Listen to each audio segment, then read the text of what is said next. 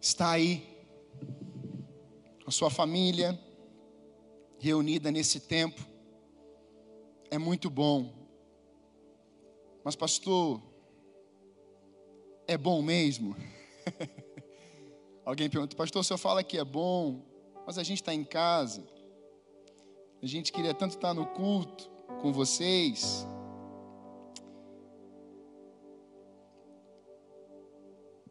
Senhor é dono do tempo, Ele governa as situações. Há um texto que eu amo muito na palavra, que o Senhor está sentado no seu trono e os seus pés estão sobre a terra. Eu gosto muito desse texto porque o céu é o trono de Deus e a terra é o lugar que ele, que ele coloca os pés. O que significa isso na minha visão, no meu entendimento? Controle total. Ele tem o controle do que acontece no céu, ele tem o controle do que está acontecendo na terra. Então ele é bom em todo tempo. Em todo tempo, Deus é bom. Jó, tantas vezes, vemos isso na palavra de Deus. Essa é uma noite que, como o pastor Abson colocou, Dia das Mães, e é importante uma data, termos um dia, mas eu queria que você guardasse não somente o que vai ser falado aqui ao seu coração, mas esse dia.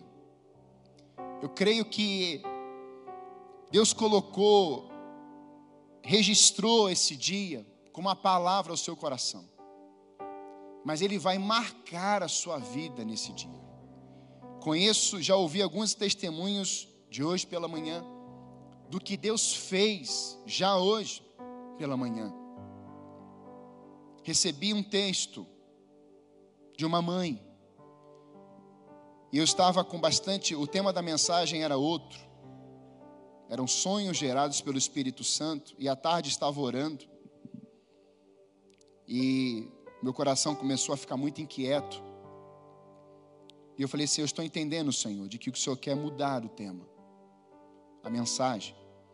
E nós vamos falar hoje sobre famílias ou a família vivendo naturalmente o sobrenatural de Deus. Eu queria que você abrisse comigo a sua Bíblia em Isaías capítulo 49, a partir do verso 15. Isaías 49, a partir do verso 15.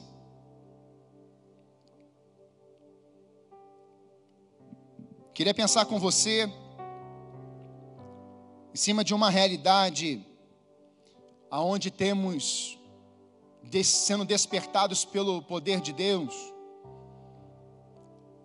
E podemos dividir em três partes a sociedade hoje, incluindo a igreja. Nós temos um povo que está buscando muito a Deus nas madrugadas, durante o dia, jejuando, buscando, a, lendo a palavra do Senhor, sendo renovado, sendo inspirado, recebendo a revelação de Deus e lançando palavras. Nós temos um segundo grupo que não está sabendo muito bem como reagir nesse momento. São dúvidas, incertezas, e muitas dessas pessoas estão sendo governadas por esse tempo de crise. E nós temos um terceiro grupo que, infelizmente, já estava frio na fé. Parece que virou uma geleira um congelador. E eu quero falar para esses três grupos de pessoas, que talvez você se inclua em um deles. Aquele que está vivendo um tempo do sobrenatural de Deus, não olhe de cima para baixo, porque aquele que está em pé, cuide para que não caia. Aquele que, aqueles que estão vivendo as suas dúvidas e incertezas, nessa noite essa palavra vai tirar todas as suas dúvidas no poder do nome de Jesus. E pessoas que estão frias, céticas, desfiadas, longe do poder de Deus, do amor de Deus, hoje é uma noite de voltar para a casa do Pai. Porque na casa do Pai, como cantamos aqui, tem alimento. Na casa do pai tem um bezerro cevado te esperando. Na casa do pai tem um banquete para a sua vida. Na casa do pai tem anel de autoridade. Na casa do pai tem vestes novas. Na casa do pai tem amor, tem direcionamento e tem cuidado. Esses três grupos que eu falei são grupos que nós temos atendido, conversado e visto em muitas realidades hoje. Por isso, nessa noite, Deus não quer que a igreja, como as mães, né? Falei hoje pelas, pela manhã, lá em Santa Felicidade, para as mães também. Mães que vão caminhar, vão viver naturalmente o sobrenatural. Mas eu entendo também que Deus quer que as famílias, sacerdotes, os adoradores, ministradores, pastores, o povo de Deus venha caminhar, viver naturalmente o sobrenatural. E o texto de Isaías, eu tenho meditado muito no livro do profeta Isaías nesses dias, porque Isaías me encanta. Conversava isso com meu pai hoje pela à tarde. E falávamos um pouquinho sobre isso. O profeta Isaías é o profeta mais citado no Novo Testamento. Profeta Isaías é o profeta que mais fala de Jesus. É o profeta chamado messiânico. É o profeta que é tomado de uma fala no capítulo 1, aonde ele acusa o pecado do povo, mas no, no capítulo 6 ele tem uma visão do trono da glória de Deus, e uma tenaz sai do trono de Deus, um fogo sai, gruda na sua língua, gruda no seu coração, gruda em Isaías, e agora Isaías, que veio a ter uma aproximação com Deus, um face a face com o Senhor, ele é tomado, ele vê a glória do Senhor enchendo o templo, ele vê a santidade, a majestade do céu sobre aquele ambiente que ele estava. E Isaías agora começa a profetizar a vinda do Messias. E a partir do capítulo 6, você vai ver Isaías declarando a vinda de Cristo, profetizando, apontando para o futuro, de que Jesus é o Messias, o grande eu sou, Jesus, o Deus conosco, príncipe da paz, estrela da manhã, o leão da tribo de Judá, o conselheiro, Deus forte. Nós vemos Isaías agora apontando para o futuro. Livro de Isaías, 66 capítulos, uma mini Bíblia, aonde nós temos a primeira parte do capítulo 1 ao 39, um tempo em que Deus vai falar, Deus vai trazer uma palavra severa de restauração, mas agora, a partir do capítulo 40, é o tempo em que aponta para a vinda do Messias, a restauração, o chamado a, a, a voltarem, a se voltarem completamente para o Senhor. E quando nós olhamos para essa realidade, eu queria pensar hoje uma geração, uma família ou famílias que desejam caminhar, viver naturalmente o sobrenatural. Diz assim o texto, a partir do verso 15: Pode a mãe se esquecer do filho que ainda mama? Pode deixar de sentir amor pelo filho que ela deu à luz? Mesmo que isso fosse possível, eu não me esquecerei de vocês. Vejam, escrevi seu nome na palma de minhas mãos, seus muros em ruínas estão sempre em minha mente. Em breve, seus descendentes voltarão, e todos que procuram destruí-la irão embora. Olhem ao redor e vejam, pois todos os seus filhos voltarão para você, tão certo como eu vivo, diz o Senhor. Eles serão como joias, e você se enfeitará ou se vestirá com eles, como uma noiva se enfeita. Amém?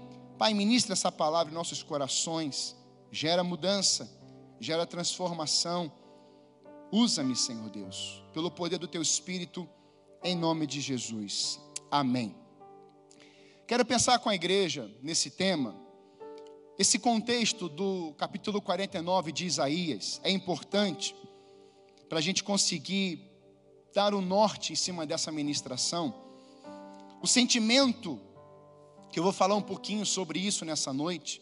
Ressentimentos e sentimentos, muito ligado a sentimentos de facção contra você mesmo ou você mesmo, ou sentimentos que vêm de fora, ruídos externos, podemos dizer assim, para abalar a sua alma, para abalar o seu coração e fazer você viver longe do projeto e o propósito de Deus para esses dias.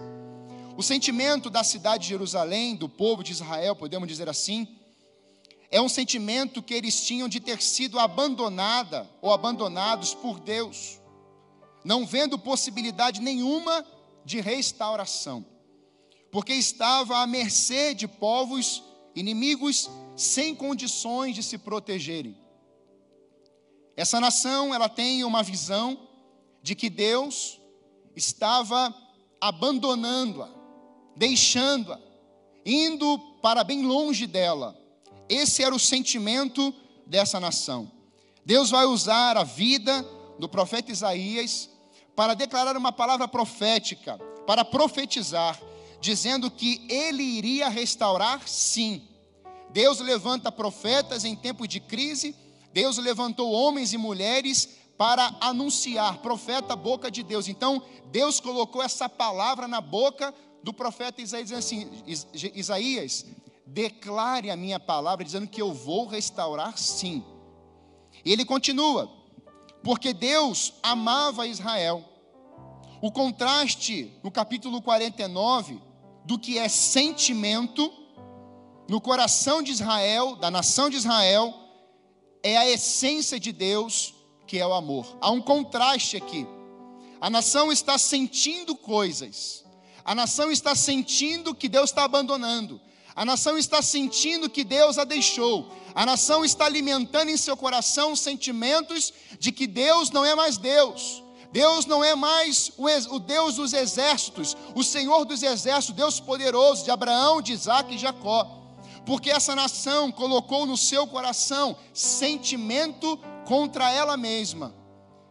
E o contraste é exatamente, ou seja, o oposto, é que Deus não trabalhava no sentimento dessa nação, mas Deus trabalhava com amor, porque Ele é o amor. Deus nunca vai trabalhar em um povo, em uma família, em pessoas que estão se permitindo viver de sentimentos e ressentimentos mentirosos contra elas mesmas e contra pessoas que estão em sua volta. Deus não trabalha a partir de um sentimento dentro de um coração, Deus trabalha com projetos, propósitos, Deus trabalha com decretos, Deus trabalha com a Sua palavra, que é viva, eficaz, penetra no coração do homem e faz divisão entre alma, emoções e espírito, ou seja, quem governa a sua alma precisa ser o seu espírito. Romanos capítulo 8 diz, Paulo está dizendo que como que você pode saber que você é um cristão? Paulo está dizendo, mediante ao poder do Espírito Santo, que testifica ao teu espírito que você é santo, que você é salvo. Como que eu posso dizer que eu sou santo? Porque Cristo disse que eu sou santo. Sede santos, assim como eu sou santo. Sede meus imitadores, como eu sou de Cristo, Paulo está falando. Então, o selo na sua mente, o selo no seu coração, a marca da presença de Deus na sua vida está selado pela presença do Espírito Santo de Deus. É esse espírito que te governa, é esse espírito que controla as suas emoções, é esse espírito que está dizendo assim: esse sentimento que você está sentindo, esse ressentimento que você está alimentando, isso é uma mentira, isso é bom, isso é verdade. Ou seja, o Espírito Santo que também nos guia, nos dirige, nessa noite, ele quer trazer você a essência Talvez você possa perguntar assim, mas pastor, eu não posso ter os meus sentimentos? Deve. O que eu quero trabalhar e o contexto é que a nação de Israel alimentou um sentimento errado. E quando uma nação, uma igreja, um povo de Deus vive com sentimentos errados, ela vive sem rumo, ela vive sem propósito, ela vive sem alvo. Por isso que Paulo vai dizer: o meu alvo é Cristo. Por que ele diz isso? Porque há uma armadura da cabeça aos pés, há um domínio de Deus, da pessoa do Espírito Santo, te governando mente, emoções, cinto e os pés. No culto de libertação, começamos uma série sobre a armadura de Deus. Participe desse tempo, um tempo tremendo. Palavras direcionadas do céu para o seu coração. Esse é o quadro que a nação estava alimentando em seu coração. Quando lidamos com sentimentos falsos, corremos os riscos ou o risco de alimentarmos ruídos em nossos corações e mentes e que venha nos trazer destruição, desânimo, frustração, tristeza profunda, depressões e pensamento de morte. No entanto, Deus não age conforme o que sentimos ou pensamos. Os seus pensamentos são mais altos do que os meus pensamentos. O seu propósito é, mais, é, é bem melhor, é, são mais altos do que os nossos propósitos. A direção do Senhor é vida. E dentro dessa visão, meus irmãos, nós podemos compreender que uma nação viveu de sentimento a sentimento. No Novo Testamento, nós temos um exemplo de um discípulo, Pedro. Pedro foi governado muito tempo pelas suas emoções, e emoções ruins. Olha que interessante. Em um momento, o sentimento é bom. Olha que interessante. Senhor, por ti darei a minha vida. Vou morrer pelo Senhor. Senhor, Jesus, se aparecer alguma coisa, olha, eu entro na frente, eu resolvo. E aí Jesus fala assim: Pedro, ainda que antes que o calo cante, você vai me trair três vezes, vai me negar três vezes. De maneira nenhuma, Senhor. E aí Pedro é visto, alguns soldados olham para Pedro assim: Você é aquele que anda com Jesus, você é um deles. Não sou, nem conheço ele, não conheço ele. Veja o sentimento de prejuízo dentro de um ser humano, de uma pessoa. Ora está bem. Então Pedro podemos dizer que ele tinha alguns conflitos emocionais, ora no monte, ora no vale. Em um momento ele diz: Não, Senhor, o Senhor não pode lavar os meus pés, eu não sou digno disso, jamais. Jesus disse: Pedro, se eu não te lavar os pés, você não tem parte comigo. Não, Senhor, então lava a cabeça, lava o corpo, lava o pé, lava tudo. E Jesus disse: Não, Pedro, você já é salvo, só precisa lavar os pés, porque os pés é a purificação contínua na sua vida. Essa gangorra emocional e também espiritual definha uma vida, uma família, uma casa, uma igreja, uma nação. Por isso que nós oramos que a nação cujo Deus é o Senhor. Porque a igreja não vai caminhar conforme a crise. Para a igreja, a crise é uma oportunidade e nela somos vencedores. Dela saímos mais forte, nela crescemos, nos fortalecemos, ajudamos uns aos outros e saímos vitoriosos. Em alguns momentos temos as nossas perdas. Essa semana perdi um grande amigo no Rio de Janeiro por causa da, da, do coronavírus. E não é fácil. Mas hoje eu falei com aquela família. Nós estamos bem, João. Nós estamos aqui. Estamos de cabeça erguida. O povo de Deus é um povo vencedor. Por isso, pensando, analisando tudo isso, olhando para essa realidade, o profeta ele vai nos direcionar algumas verdades que eu queria pensar com você hoje. Aonde o primeiro verso ele vai falar sobre a figura da mãe. Ele vai usar algumas figuras. E quando eu preparava esse sermão essa semana, lendo esse verso aqui, pode a mãe se esquecer do filho que ainda mama? Pode deixar de sentir amor pelo filho que ela deu à luz? É um texto forte, é um texto poderoso. E nessa semana nós temos uma live todos os dias, meia-noite de oração. Minha mãe está sempre participando. E quando eu meditava nesse texto com o pessoal da live, me veio esse, poxa, mas teve um dia, só que eu pensando, eu não estava falando ao povo. Falei assim, é interessante, um dia eu lembro que minha mãe me esqueceu no templo. E aí quando eu pensei, a dona Sueli Barcaro Brito começou a escrever lá na live. Eu te esqueci um dia no templo, meu filho. Eu falei assim: Jesus, confessando diante de todos. e eu falei assim: Mãe, não precisava ter. Aí uma pessoa falou, escreveu assim: Sueli, que bom que você esqueceu dentro do templo. Quando ela falou isso, eu falei assim: gente, que coisa incrível. Alguém poderia olhar, ler aquele texto e falar assim: que responsabilidade. Mas uma outra pessoa disse: que bom que você esqueceu dentro do templo. Pode uma mãe esquecer o seu filho, abandonar o seu filho amamentando? E aqui Deus ele vai começar a nos ensinar alguns princípios e valores e verdades, aonde se uma mãe que é tão difícil, mães que estão amamentando, conheça algumas. Minha própria esposa já amamentou as duas, Eduarda e Laura, muito tempo. Sabemos que quando a criança está dentro do quarto lá, a mãe pode estar dormindo o sono mais pesado, mas a criança deu um suspiro, a mãe levanta igual o The Flash e vai. Ela sai correndo, ela está lá pronta. E às vezes o marido está roncando. Nesse tempo, quando a gente percebe esse amor, algo que une, eu fiquei pensando na figura de Deus também como uma mãe.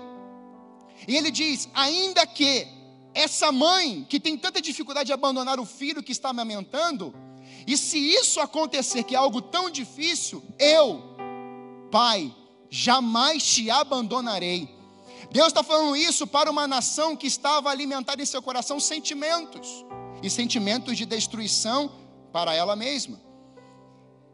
Eu queria pensar com você três momentos, três partes, em que famílias precisarão caminhar vivendo naturalmente o sobrenatural de Deus. Em primeiro lugar, para você viver isso, família, homem, pai, mãe, filho, experimentar o amor perfeito do Pai. Para que você venha a viver naturalmente na terra o sobrenatural de Deus, precisamos experimentar o verdadeiro amor ou amor perfeito do Pai Celestial. Mães irão revelar esse amor sobrenatural no mundo natural. Deus, para a nação de Israel, era Senhor, mas também Ele era um Pai, Abba Pai. Jesus, Ele vai dizer isso de uma forma muito tremenda em João capítulo 15, aqui eu só queria abrir um parênteses. É interessante que Deus levantou uma nação aonde ele chama essa nação, em Ezequiel capítulo 15, como videira. Mas ela vai se tornar uma videira infrutífera, brava. Uma videira que não vai concluir aquilo que Deus a chamou para fazer. E agora, em João capítulo 15, Jesus está dizendo, a partir do verso 1, o meu pai é o agricultor, agricultor, e eu sou a videira verdadeira. Por que verdadeira? Porque aquela videira a nação de Israel viveu na falsidade, ela pecou, ela errou, ela não soube aproveitar o, o, as ordens e os decretos que Deus estabeleceu sobre ela. Ela seria a boca de Deus naquele tempo, ela apontaria, ela viveria projetos de Deus. E dentro desse contexto, essa nação que viu o sobrenatural de Deus no Monte Sinai, no deserto e diante de tantos homens que Deus levantou, essa nação se perdeu no meio do caminho, ela não conseguiu dar passos na direção de Deus, ela, ela recuou, ela deu as costas, ela abandonou a verdade do Senhor. Então agora, Isaías está escrevendo no capítulo 49 sobre o servo sofredor, na pessoa de Cristo, em que Deus vai levantar agora um servo, Deus vai levantar agora o seu próprio filho, e esse filho viria à terra para não não poderia errar como a nação errou, e ele não vai errar. Nós olhamos, lemos Filipenses capítulo 2, a partir do verso 3, aonde Jesus vai esvaziar da sua glória, tomando forma de servo, de escravo, para obedecer e cumprir toda a vontade do seu Pai. Por isso que Jesus disse na sua palavra: A minha comida e a minha bebida é fazer a vontade do meu Pai. Jesus concluiu etapas, princípios, partes, ciclos na sua vida, desde criança. Ele veio gerado pelo Espírito Santo no ventre de Maria. Ele vai nascer, aos 12 anos ele é consagrado. Você vai ver com 12 anos ele ensinando os autores da lei no templo. Mas com 30 anos ele, se, ele reaparece, ele surge novamente. Ele vai até João Batista, ele passa pelo processo de batismo. Ele é crucificado, ele é morto, ele ressuscita ao terceiro dia, ele é assunto aos céus. Mas ele diz: Eu vou para o Pai. Em João ele diz isso. Em João capítulo 14: Eu vou para o Pai preparar lugar para vocês, mas eu enviarei o Consolador, o Espírito Santo de Deus, que ficará com vocês todos os dias na pessoa de Deus, do Filho e do Espírito Santo, nós temos uma verdade de que Ele nunca nos deixou e nos deixará sozinho. É isso que Deus está falando para essa nação. E para experimentarmos o amor perfeito do Pai, conseguiremos sim vivermos naturalmente o sobrenatural de Deus, todos os dias, em todos os momentos. E Jesus vai reafirmar isso: eu e o Pai somos um. E Jesus vai orar pela igreja, pelos discípulos, por si mesmo, dizendo: Pai, que eles venham a ser um, como nós somos. Essa verdade, meus irmãos, ela precisa testificar no nosso coração como uma verdade, de que Ele está conosco em todo o tempo. A base para que famílias venham a viver naturalmente o sobrenatural é experimentar esse amor perfeito. E amor perfeito, ele confronta ressentimentos, mágoas, culpas, ausência de perdão. Porque quem confronta não é Deus com o dedo, mas é a cruz. Quando nós olhamos para a cruz, nós vemos o verdadeiro amor. Quando nós olhamos para a cruz, nós vemos o amor até de um pai que entregou o seu filho por nós. Nós vemos o amor de um pai que vai dizer: olha, você vai ter que concluir sim essa obra, para restaurar uma nação. Você é o resgatador dessa, dessa nação, do povo. E quando eu olho para isso, eu percebo que esse amor, ele que nunca nos esquece, que nunca nos abandona, que está sempre olhando para cada um de nós, esse amor também vem nos carregar no colo quando precisamos. Esse amor, ele vem e tem compaixão do filho que foi sonhado por ele, dos projetos de Deus. Veja, Deus não escolhe, você não escolheu a Deus, mas Deus nos escolheu antes da fundação do mundo. Não fostes vós que me escolhestes, mas eu vos escolhi a vós. E essa é uma verdade. Ainda que a mãe esqueça seu filho, eu não vou te esquecer. O amor perfeito do Pai não é limitado. O amor perfeito do Pai é, Ele é amor.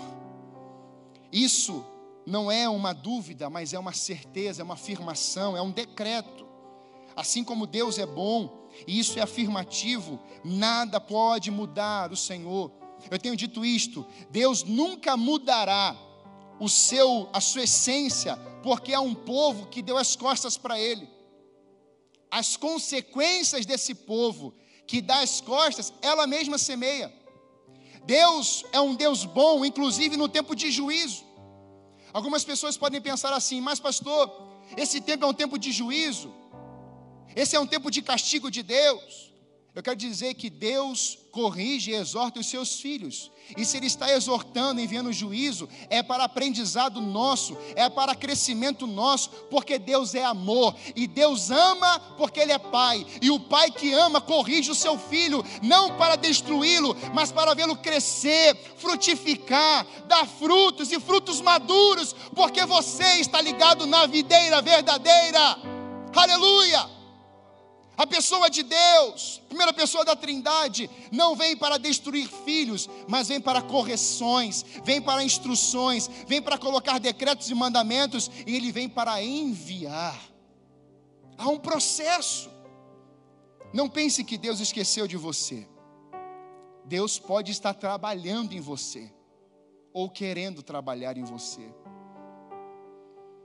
Alguém pode dizer, pastor, o tempo do silêncio de Deus é tão difícil. Eu não concordo. Para mim, Deus nunca ficou e ficará em silêncio. Eu entendo que se Deus ficou em silêncio, é porque Ele está falando alguma coisa. E diante do que Deus está direcionando as nossas vidas, muitas vezes nós não percebemos por causa das circunstâncias, mas eu queria que você olhasse à noite, o céu, a lua nesses dias. Quantos dias a lua está tremenda, poderosa. Mas amanhã de manhã você vai levar, abrir os seus olhos, você vai ver o céu azulzinho. Quem criou tudo isso? Ele. O perfeito amor. Ele é incrível. Em segundo lugar, para famílias caminharem naturalmente o sobrenatural, viverem, precisamos enxergar os olhos de Deus para enxergar como Deus enxerga. Enxergar os olhos de Deus, olha o que está no verso 16, parte B. Seus muros em ruínas estão sempre em minha mente. Esse texto, em outra versão, vai dizer: Esses muros estão diante dos meus olhos. Enxergar os olhos de Deus, para depois enxergar como os olhos, com os olhos de Deus. Famílias, Deus está dizendo hoje: Eu não tiro os meus olhos dos muros, dos buracos, dos ferimentos, dos traumas. Eu não tiro os meus olhos de você, estando muito bem ou estando muito mal. Por isso que o salmista diz: O Senhor é meu refúgio e fortaleza, socorro bem presente na angústia. Se Ele é presente na angústia, por que, que Ele não seria presente quando tudo está tranquilo? Ele continua sendo Deus quando tudo vai mal e quando tudo vai bem. Hoje, Ele está olhando para você e pense agora que você está na frente de Deus. Deus está olhando as ruínas e os muros destroçados diante dos seus olhos. Diante desses olhos, Ele está dizendo: Eu posso te restaurar eu posso te reparar, eu posso levantar de novo novos muros, eu posso refazer, eu posso reconstruir, eu posso arrumar, e eu posso colocar o meu Espírito Santo nesse buraco que ficou aí, de um ressentimento, de culpa, de pecado, de dores, e o diabo e os ressentimentos nunca mais ter espaço nesse lugar. Quando Deus mexe na sua vida, quando Deus mexe no seu coração, quando Deus mexe dentro de você, aonde o diabo entrou, aonde o diabo semeou, aonde o diabo colocou a cunha dele, Deus vem e arranca isso e coloca a vida. Nessa noite, eu quero profetizar sobre o teu coração: a vida de Deus está reconstruindo muros, a vida de Deus está reconstruindo você, vidas em ruínas, destroçadas. Nessa noite, Ele está levantando você novamente, aleluia. E por onde que reconstrói, pastor? Quando o rei Josias pede para Euquias, sacerdote, vai para o templo, tirar aqueles ídolos dentro do templo, tempo de reforma. E o Euquias está reparando o templo, tirando os escombros, e de repente ele acha um livro. A palavra de Deus, que é viva, que é poderosa. A igreja de Cristo precisa amar essa palavra. A igreja de Cristo precisa ser, não, ter, não ser só apaixonada, ela precisa entrar dentro desse livro. Esse livro é a palavra de Deus, é o autor da vida que escreveu para nós, é o autor da vida que fala conosco. Ele diz: Eu estou enxergando os muros, mães, eu estou enxergando os muros caídos, pais, eu estou enxergando você, sacerdote, em ruínas. Eu estou enxergando você, filhos perdidos, sem esperança. Eu estou enxergando você, filho pródigo, que saiu da casa, da minha casa e me abandonou. Mas eu nunca te abandonei, filho pródigo. eu estou te esperando no mesmo lugar. Como são os olhos de Deus? Será que é um olhar de condenação? Não, porque Romanos fala que aqueles que estão em Cristo não são mais condenados. Eu penso que o olhar de Deus é o que está escrito aqui: olhar de compaixão, de misericórdia e de graça e de verdade. Deus corrige a quem ama, e os seus olhos Provérbio diz, capítulo 15, 3 e 4. Os olhos do Senhor estão em toda parte. Ele observa atentamente os maus e os bons. As palavras bondosas revigoram a nossa vida. Entretanto, o falar perverso desanima o espírito. Salmo 17, 8. Protege-me como a menina dos teus olhos, esconde-me à sombra das tuas asas.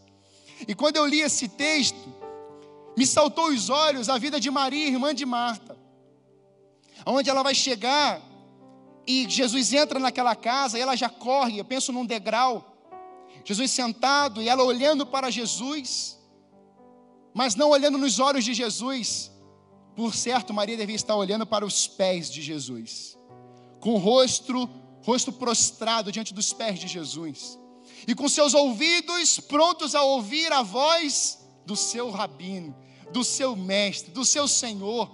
Marta preocupada em fazer algumas coisas.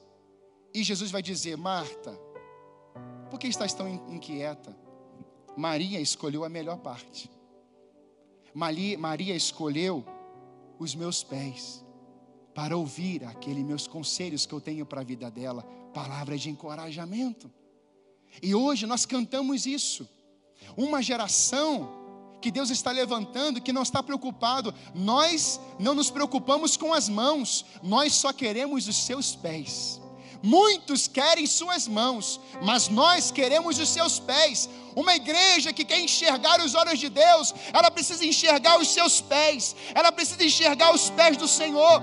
E Maria, em outros momentos, como João capítulo 12, você vai ver a mulher que vai investir tudo que ela tinha aos pés do Senhor. Ela pega os seus cabelos e vai enxugar os pés do seu Senhor, sem reservas, sem medo. Ela deposita tudo com excelência aos pés do Senhor. Aquela mulher pecadora. Traz a mulher pecadora. E aquela mulher está lá, pega no ato de adultério. Qual foi o olhar de Jesus, meus irmãos, para aquela mulher? É, realmente, hein, você foi pega num ato de adultério. Você não tem um, você tem um monte de gente, de marido. Foi assim, meus irmãos? Não, não foi. Aonde que estão os teus acusadores? Eu também não te condeno. Vai e não peques mais. Essa frase alguns esquecem. E aí vive uma vida desordenada, mas essa frase foi: vai, não peques mais. Não pratique os mesmos erros. Eu tenho compaixão, eu tenho graça e verdade mas eu estou também te exortando e dizendo uma palavra para você: não volte a cair nesse mesmo lugar. Mas ele fala isso como?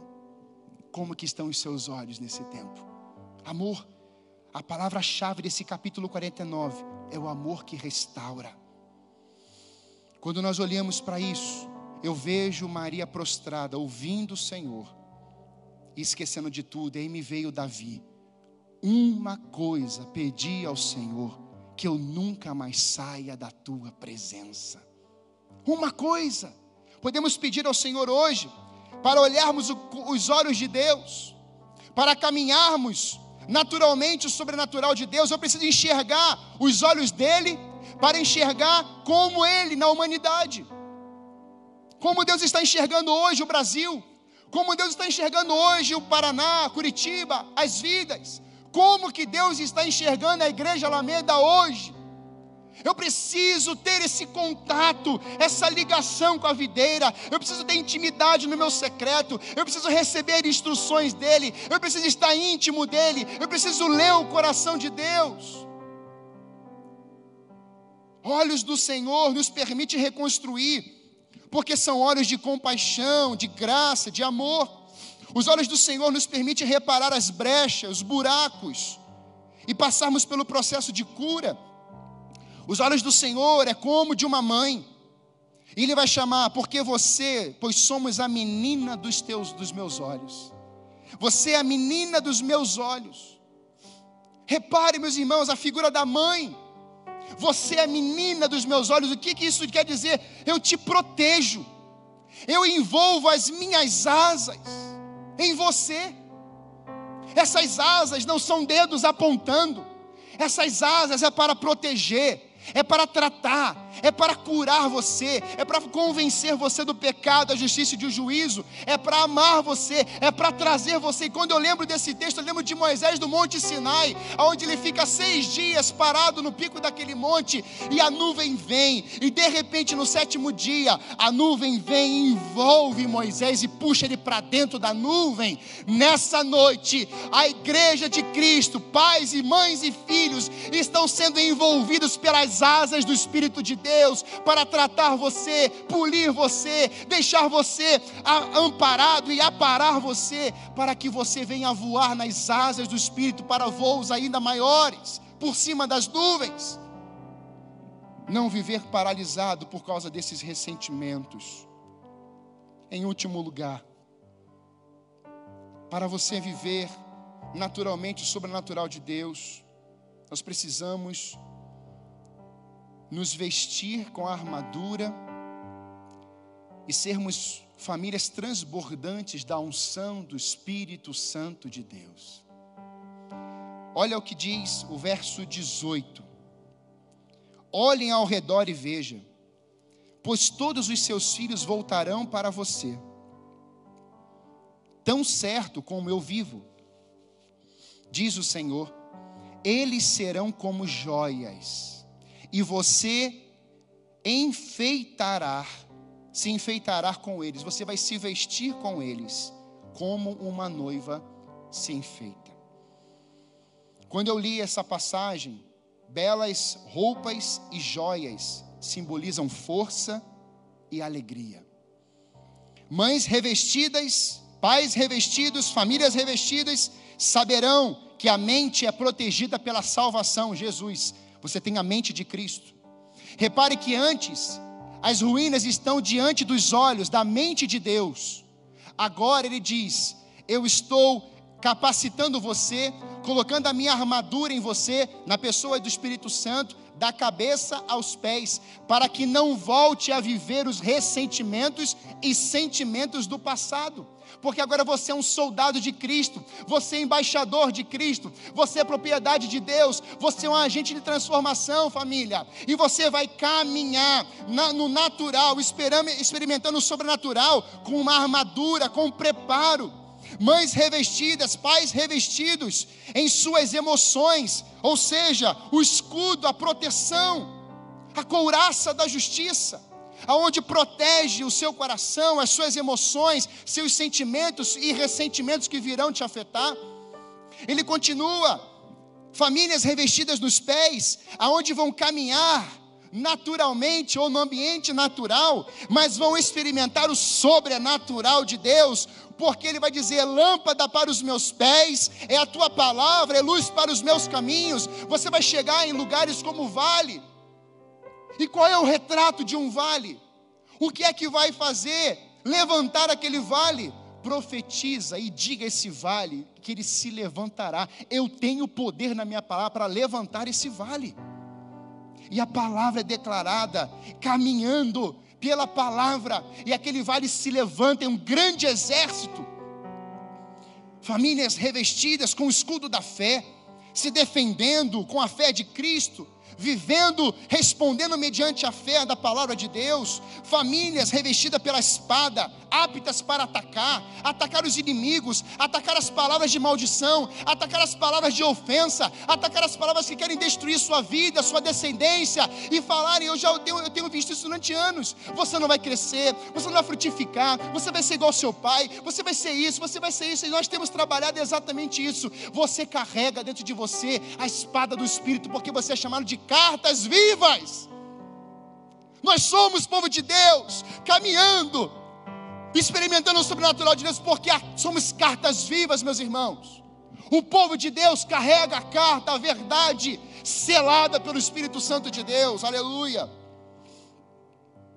Revestido pela palavra, sim, mas também transbordantes pela unção do Espírito Santo, ou óleo da unção. Meus irmãos, Salmo 23 Traz para mim, irmão, por favor.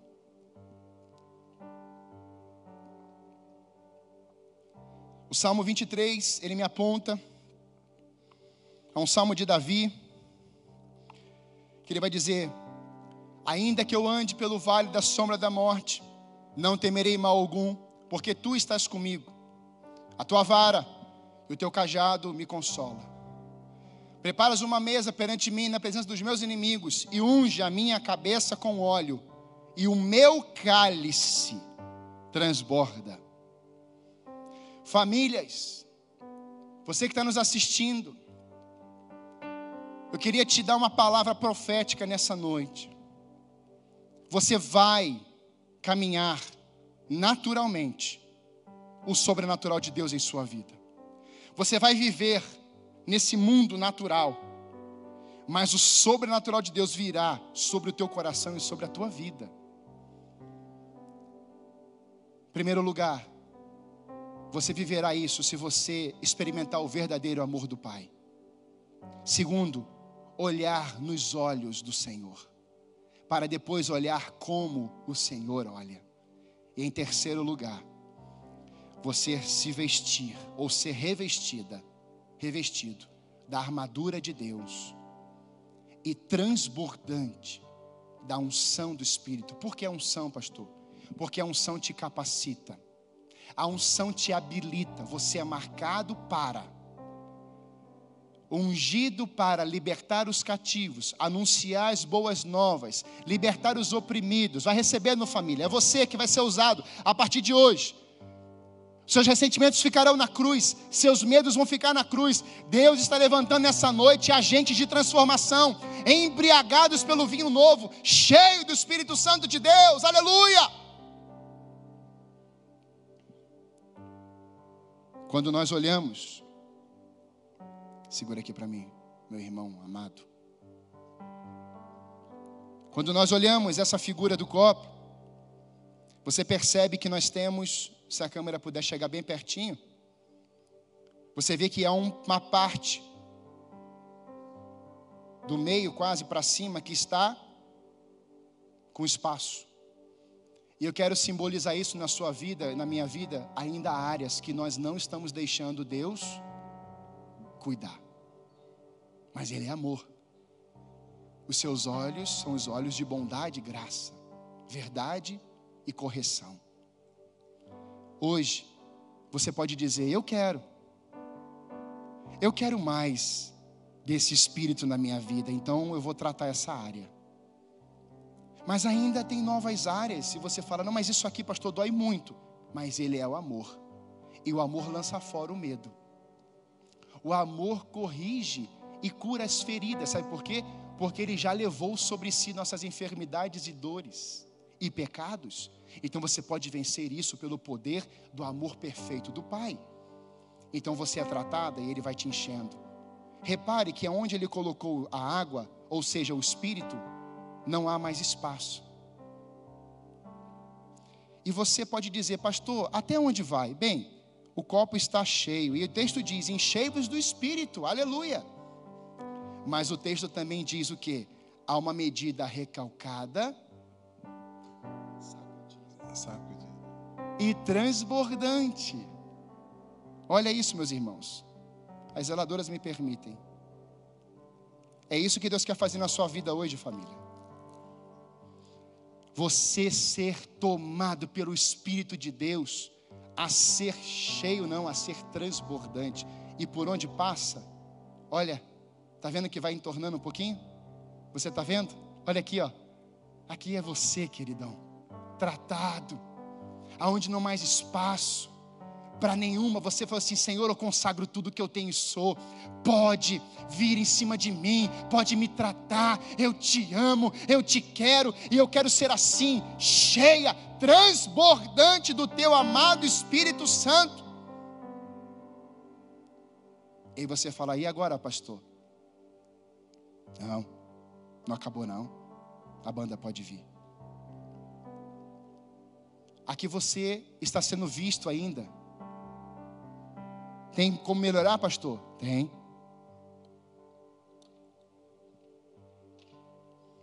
Você quer caminhar naturalmente no sobrenatural de Deus? Então nós temos que sumir. nós temos que sumir, irmãos. Aquele que quiser vir após mim, vem, negue-se a si mesmo, toma cada dia a sua cruz e siga-me. Quando você estiver cheio do Espírito Santo, embriagado com vinho novo, olhando nos olhos do Pai, experimentando o verdadeiro amor, com a armadura de Deus, transbordante do Espírito Santo, as pessoas não olharão mais você, querido. As pessoas vão olhar Deus, Cristo, ungido, o Espírito Santo, porque nós somos somente servos, e servos não lida com glória, a glória é dele, aleluia, a honra é dele, o louvor é para ele, a adoração é para ele, e vamos enfrentar a crise, venceremos, a honra e a glória é dele. Tivemos situações de perdas, sim, Senhor, nós te damos honra e glória com sofrimento, com tristeza, com dor, mas nós decidimos crer que o Senhor está sentado no céu, e o céu é o teu trono, e a estrada, o piso, a terra é os teus, está com os teus pés. Eu queria te fazer uma pergunta. Você quer entregar a sua vida a Jesus? Para viver naturalmente o sobrenatural de Deus hoje? Se você quer entregar sua vida a Jesus, você simplesmente vai colocar o seu nome e dizendo: Eu estou entregando a minha vida a Jesus. E escreva, coloque o seu número de telefone, por favor. Nós vamos cuidar de você. Eu quero entregar a minha vida para viver esse sobrenatural. Eu não quero mais viver essa vida esse mundo está perdido, então eu encontrei esperança. Eu achei aquele que me ama e é o amor perfeito. Então é só você escrever o seu nome. Eu estou entregando a minha vida a Jesus agora. E eu quero viver esse sobrenatural de Deus na minha casa. No natural, ele virá com o sobrenatural de Deus. Mas talvez você esteja aqui, aonde já tem uma caminhada com Deus. E hoje o Espírito está falando ao seu coração. Eu tenho tanto para derramar na sua vida ainda, filho. Abra mão desses espaços aí. Eu quero me colocar dentro. Eu quero encher esse lugar. E eu nunca sairei. Eu nunca te abandonarei. Ressentimentos vão voltar, os sentimentos voltarão, as culpas vão voltar, mas eu jamais te deixarei e jamais te abandonarei. Se você quer viver isso, ser embriagada, embriagado, tomado pelo Espírito transbordante, eu queria que você escrevesse aí. Eu quero hoje, eu vou ser transbordante do Espírito Santo, da unção, do Espírito de Deus. Nós vamos cantar, encerrando. Pastor Maurício vai orar, encerrando e consagrando a sua vida e essa palavra. E se você foi tocado por Deus, Deus falou ao seu coração, escreva um testemunho aí. Deus me visitou nessa noite. Deus falou ao meu coração. Eu estou saindo daqui. A minha casa está tomada da presença de Deus. Algo aconteceu, houve um romper na minha vida. Algo aconteceu na minha casa, no meu coração, e eu estou aqui, tomada da presença do soberano Senhor. Escreva e cante junto conosco, em nome de Jesus. Aleluia, aleluia, aleluia. Louvado seja o teu nome, Senhor porque o Senhor não se esqueceu de nós. O Senhor não se esqueceu de nós. Pai, obrigado porque o Senhor nos encontrou. Pai, muito obrigado. Obrigado, Senhor. Obrigado por Jesus. Pai, obrigado pela tua tão grande salvação. Pai, obrigado. Eu quero te suplicar, Pai, em nome de Jesus, que cada vida, Senhor, que está nesse momento entregando a sua vida a Ti, ah, Senhor Deus, sela ela com Teu Espírito Santo. Pai querido, leva ela, Senhor Deus, a um, um profundo encontro com o Senhor na intimidade. Pai, a um renovado seu espírito, a um renovada sua alegria, Senhor, a um renovada sua esperança, Senhor, em nome de Jesus. Em nome de Jesus, porque o Senhor não esquece do filho que o Senhor criou. Mas, Senhor, em nome de Jesus, que toda acusação, Senhor, seja apagada, seja tirada dessas mentes. Que o perdão, Senhor Deus, aproxime essas pessoas, esses filhos do Senhor. Pai, em nome de Jesus, para que eles venham experimentar, cada pessoa, cada filho, experimentar o sobrenatural da tua presença. Viva, Senhor Deus. Em nome de Jesus, Senhor Deus. Perdoa os pecados, Senhor. Sara as feridas, Senhor Traga esperança de volta, Senhor. Mas encha, encha, encha com teu espírito, Senhor. Pai querido, trazendo, Senhor Deus, convertendo o coração dos pais aos filhos, dos filhos aos pais, a fim de que, Senhor, de que toda a alegria, todo transbordar do Senhor, Pai, venha, Senhor Deus, sobressair sobre essas vidas, Senhor Deus, que eles experimentem realmente uma transbordante graça do Teu Espírito Santo, Senhor Deus, em nome de Jesus, como foi profetizado aqui, como foi falado através do Teu Filho, Pai, em nome de Jesus, confirma cada vida, Senhor Deus. Pai, em nome de Jesus, aquelas pessoas que estão se sentindo abandonadas agora. Pai, em nome de Jesus, que elas se sintam aceitas, Senhor, perdoadas, Senhor Senhor Deus, se sintam, Senhor Deus, abraçadas pelo Senhor. Pai, em nome de Jesus. Ah, Senhor Deus, onde houver, Senhor Deus, a falta de esperança, Senhor Deus, que a esperança renasça, Senhor. Em nome de Jesus. Pai, aonde, Senhor Deus, o inimigo destruiu, Pai, separando pessoas. Pai querido, que o teu amor, como foi falado aqui, venha unir pessoas. Pai, que nada nenhuma brecha nos muros, Senhor, venha impedir, nenhuma brecha, Senhor Deus, nenhum quebrado, nenhum furo no vaso, Senhor Deus, venha impedir, Senhor Deus, mas que os vasos sejam transformados, sejam restaurados pelo Senhor e recebam, Senhor, uma porção nova desta água sobrenatural do Seu Espírito Santo sobre cada vida. Pai, nós oramos assim, porque nós cremos que vidas foram salvas, vidas foram restauradas, vidas renovadas pelo poder do Teu Espírito Santo, Pai. E esta semana ainda, nós veremos, nós ouviremos testemunhos sim do que o Senhor fez nesta noite, neste dia, em cada vida, em cada pessoa que ouviu, que aceitou, que entendeu a tua voz. Pai, muito obrigado, muito obrigado, Senhor, pelo teu grande amor, que apesar de nós, o Senhor nos abraça, o Senhor nos aceita como Pai amoroso.